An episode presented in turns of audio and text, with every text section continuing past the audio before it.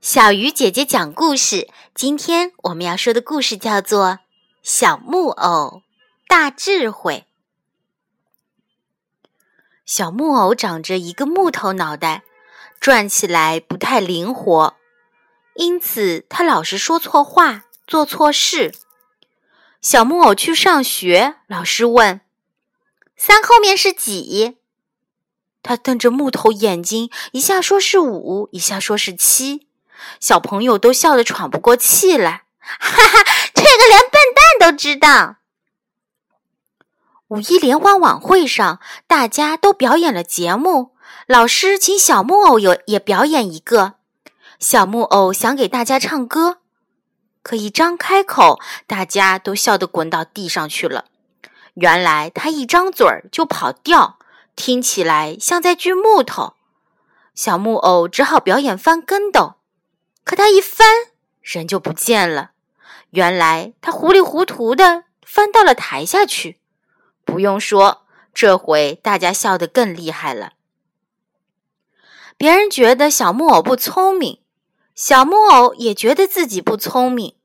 可是小木偶有志气，他决心去寻找智慧，让自己的木头脑袋变得聪明起来。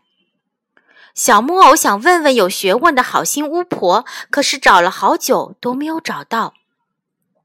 有一天，小木偶路过一个菜园子，看见兔奶奶在摘草莓，就去帮忙。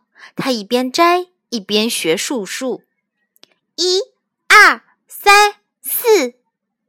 一个菜园子的草莓摘完了，小木偶也学会了数数，不但能顺着数，还能倒着数呢。小木偶告别了兔奶奶，继续寻找好心巫婆。天快下雨了，鸟妈妈站在树上，急得叽叽喳喳的叫，因为雨水会把鸟窝淋湿。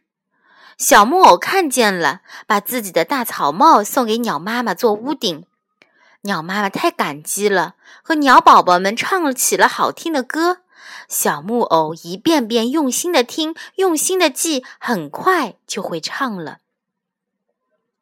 过了很久很久，小木偶终于找到了好心巫婆。当他说自己是来找智慧的时候，好心巫婆笑了。他说：“其实你已经找到了，你没有发现吗？”原来一路上，小木偶通过自己的努力学会了很多东西。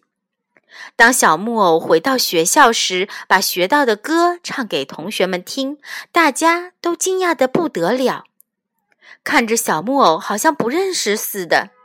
小木偶却瞪着两只木头眼睛，转着他的木头脑袋，憨憨的笑了。